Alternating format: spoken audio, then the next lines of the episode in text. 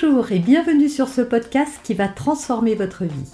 Je suis Noémie de Saint-Cernin, je suis coach certifié RNCP, auteur de plusieurs livres best-sellers, conférencière, formatrice en développement personnel et en parentalité, référente pour les médias, entrepreneuse, épouse et maman de trois enfants. Ce podcast, je partage avec vous chaque semaine des outils, des conseils et des clés concrètes pour vous aider à vous libérer de vos blocages, à améliorer vos relations, à mieux gérer vos émotions, à remettre du sens dans votre vie, à retrouver énergie et positivité et bien d'autres choses encore afin d'obtenir la vie qui vous fait rêver. Aujourd'hui, on va parler des enfants qui se trouvent nuls et on va euh, étudier un petit peu quelles sont les causes et surtout les solutions. Mais avant d'aller plus loin, cliquez la cloche, abonnez-vous. Voilà, si vous aimez ce que je fais, si vous aimez ce format, si vous avez envie de m'encourager, et eh bien voilà ce que je vous demande un petit peu en retour. C'est pas obligatoire bien sûr, mais c'est de vous abonner, de partager aussi euh, et de liker cette vidéo si vous l'avez aimée. Alors quelles sont les raisons pour lesquelles un enfant se sent nul? Première raison, les paroles blessantes. On n'a pas toujours conscience et on s'en rend parfois pas compte parce que c'est souvent dit euh, sous le coup d'un agacement, d'un énervement, d'une contrariété, mais les mots font mal et surtout les mots s'impriment et s'impriment dans le cerveau de vos enfants. Finalement, ils finissent même par s'imprimer dans son ADN, mais surtout, bah, ces paroles blessantes, ça fait se dire à un enfant qu'il est nul. Par exemple, si euh, on lui dit ah t'es malade Ah, mais t'es, euh, es pas arrivé Mais comment t'as fait pour, euh, pour oublier un truc pareil euh? Mais je comprends pas, tu savais tout bien et puis là, t'as perdu tous tes moyens. Voilà.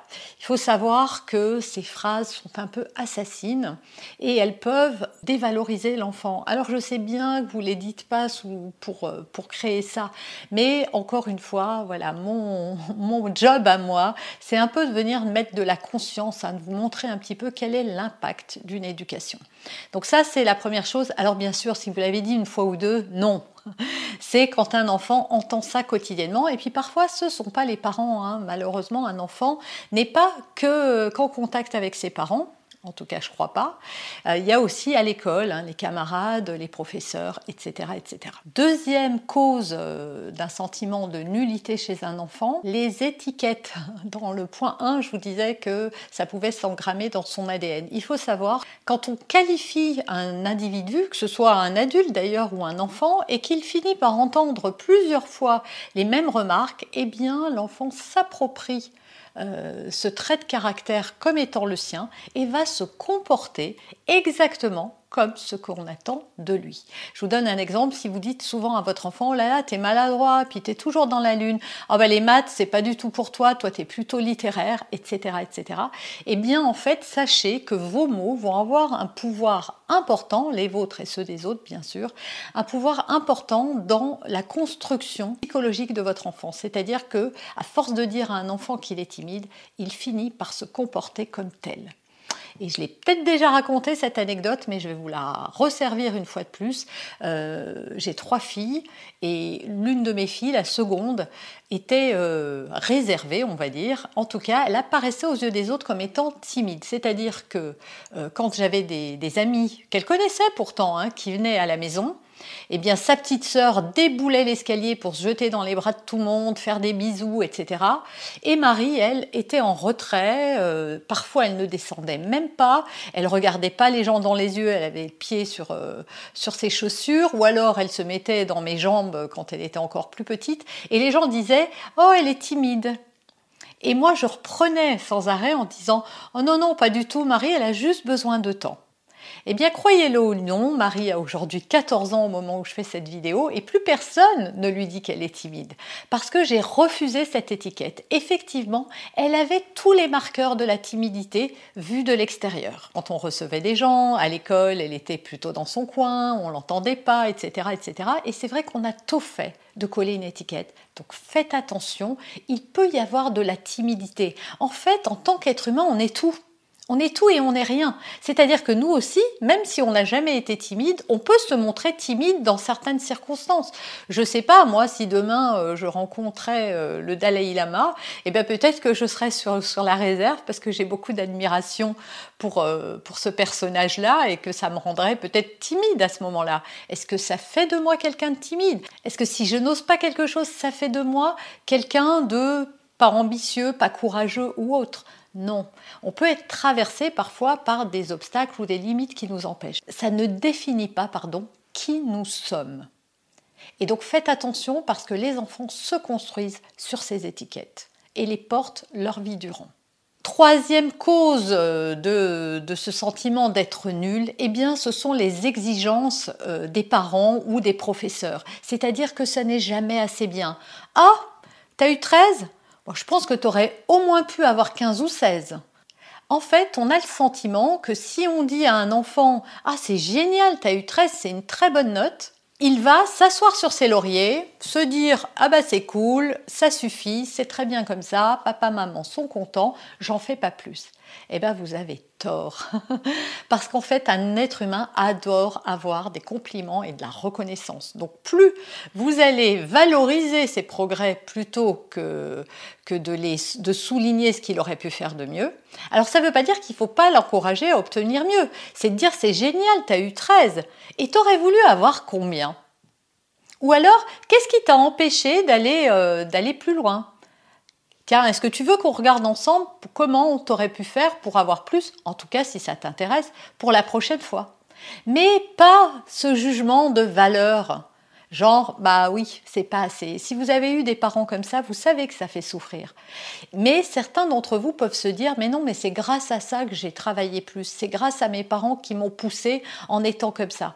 Eh ben non, c'est pas vrai. Aujourd'hui, toutes les études le prouvent. Ce n'est pas vrai. Peut-être que vous avez travaillé parce que justement vous aviez envie euh, de trouver de la reconnaissance chez vos parents, de vous dépasser pour être euh, reconnu dans leur regard, pour avoir de l'intérêt à leurs yeux, mais sûrement pas parce que cette méthode a été utilisée. Alors maintenant, quelles sont les solutions parce que c'est ça que vous attendez. La solution numéro une, ne vous culpabilisez pas. Alors je sais qu'une fois que j'ai dressé le tableau, il y en a certains d'entre vous qui vont se dire ah ben oui, moi j'ai fait ci, ah je fais ça, etc. On est tous des êtres humains et des parents imparfaits. Et on fait tous avec les moyens du bord. Vous ne saviez pas, donc vous faisiez comme vous pensiez être juste euh, dans l'éducation de votre enfant. Alors ça ne veut pas dire que cette propension à, par exemple, mettre la barre trop haute ou à, vouloir euh, pousser votre enfant euh, sans arrêt ou à lui mettre des étiquettes va disparaître du jour au lendemain, mais en venant mettre tous les jours un petit peu de conscience avec le désir de vouloir changer, eh bien moi je vous garantis que ça va marcher. En tout cas, faites-vous confiance. Deuxième solution, lorsque votre enfant vous dit qu'il est nul, c'est sûr que ça vous fait mal. Hein. Vous n'avez pas envie qu'il se construise sur ce, sur ce, ce constat. Et surtout qu'il y croit ou qu'il en fasse une vérité. Cependant, plutôt que d'essayer de le rassurer, de dédramatiser en disant ah ben non mais pas du tout, mais qu'est-ce qui te fait dire ça, etc. Écoutez-le. Ok, t'es nul Ah bon? Et pourquoi? Et là encore, je vais vous donner une anecdote. Je sais que vous les aimez bien. En tout cas, dites-moi dans les commentaires si ça vous plaît les anecdotes, sinon j'arrêterai. Mais euh, ma petite Louise, la dernière, est rentrée un jour de l'école. Je pense qu'elle était en primaire, elle devait être en, CE2. Et elle me dit euh, toute façon, je suis nulle. Ah, on était en train de faire les devoirs. De toute façon, je suis nulle. Ça sert à rien, je suis nulle. Donc je me suis posée et puis je lui ai dit Ok, qu'est-ce qui te fait dire que tu es nul Eh bien, tu vois, euh, j'ai eu euh, une mauvaise note, j'ai toujours des mauvaises notes, euh, donc je suis nul. D'accord, parce que toi, tu penses que ce sont tes notes qui définissent ton intelligence ou ta valeur. Bah oui, regarde, Lou, et elle me sort le nom d'une de ses camarades, qu'on salue au passage. elle me dit, regarde Lou, elle, elle a tout le temps des bonnes notes. Ok, et que fait Lou que tu ne fais pas pour avoir des bonnes notes? Et là, je me souviens avoir vu son visage se transformer. Il faut rien dire de plus, il hein. faut laisser le cerveau de l'enfant aller chercher les informations. Et elle m'a regardé comme ça dans les yeux, elle a levé la tête d'un coup et elle m'a dit Eh ben, elle écoute à l'école et elle travaille. D'accord, donc c'est parce qu'elle écoute plus que toi, elle est plus concentrée à l'école et qu'elle travaille quand elle rentre à la maison, chose que toi, tu as plus de mal à faire. Ok. Et est-ce que tu penses que Lou, elle saurait grimper aux arbres aussi haut que toi, tu sais faire Et là, à nouveau, ting, j'ai senti la lumière qui s'allumait dans son cerveau, elle m'a regardée et elle m'a dit Ah non, non, ah non, elle n'y arriverait pas, hein, c'est moi la plus forte, hein. même les garçons, ils n'y arrivent pas aussi bien que moi. Et donc je lui ai dit, et à ton avis, pourquoi Lou Ou plutôt, comment Lou, elle devrait faire pour arriver à le battre? Ah ben Lou, ça l'intéresse pas du tout, elle, de grimper aux arbres. Je suis d'accord, un petit peu comme toi, quoi. Ça t'intéresse pas du tout, euh, les cours à l'école. Et donc, voyez comment on vient enlever une mauvaise croyance dans le cerveau de son enfant. Pas en lui disant mais non mais c'est pas vrai. Regardez-vous si vous dites euh, euh, ce pantalon ne va pas, hein, ça nous est tous arrivé d'arriver dans une boutique, d'essayer euh, une robe, un pantalon et d'avoir le vendeur ou la vendeuse qui nous dit oh, mais vous êtes génial là-dedans, ah non mais ça vous va tellement bien. Mais nous quand on se regarde on voit bien que ça va pas.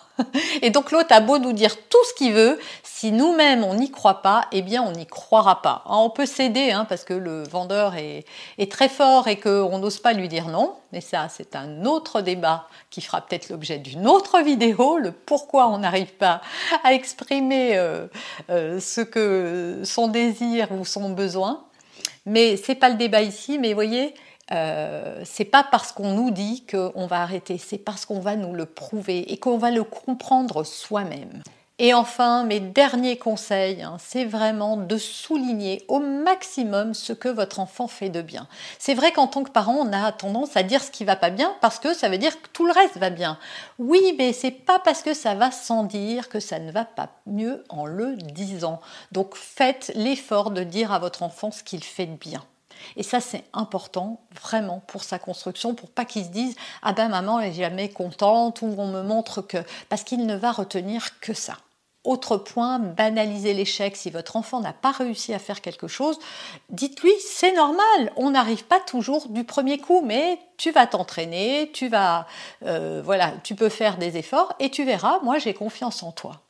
Lui montrer que vous avez confiance justement, en lui répétant même quand lui ne croit plus en lui, même quand lui se sent nul, même quand il continue à le dire et à le crier haut et fort, dites-lui, moi je sais que tu es capable de mieux. Moi, je sais que tu vas y arriver. J'ai confiance en toi. Ce n'est qu'une question de temps. Vous avez aimé cet épisode?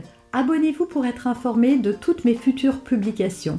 Laissez un avis 5 étoiles sur la plateforme que vous utilisez et un commentaire afin de m'aider à diffuser mes graines de conscience et de bienveillance à d'autres personnes. Vous pouvez aussi, si vous en avez envie, partagez ce podcast à vos amis. Merci, merci d'avance pour votre soutien. Pour aller plus loin, vous pouvez me retrouver sur ma chaîne YouTube, mon site internet et mes réseaux sociaux. Ils portent mon nom, Noémie de Saint-Cernin. Et si vous souhaitez aller plus loin et vous faire accompagner, venez rejoindre mes programmes de coaching et mes accompagnements. Tout est indiqué sur mon site internet www.noémie-de-saint-cernin.com dans la rubrique Mes coachings et formations. Vous pourrez également télécharger gratuitement les coffrets cadeaux que j'ai spécialement concoctés pour vous. À très bientôt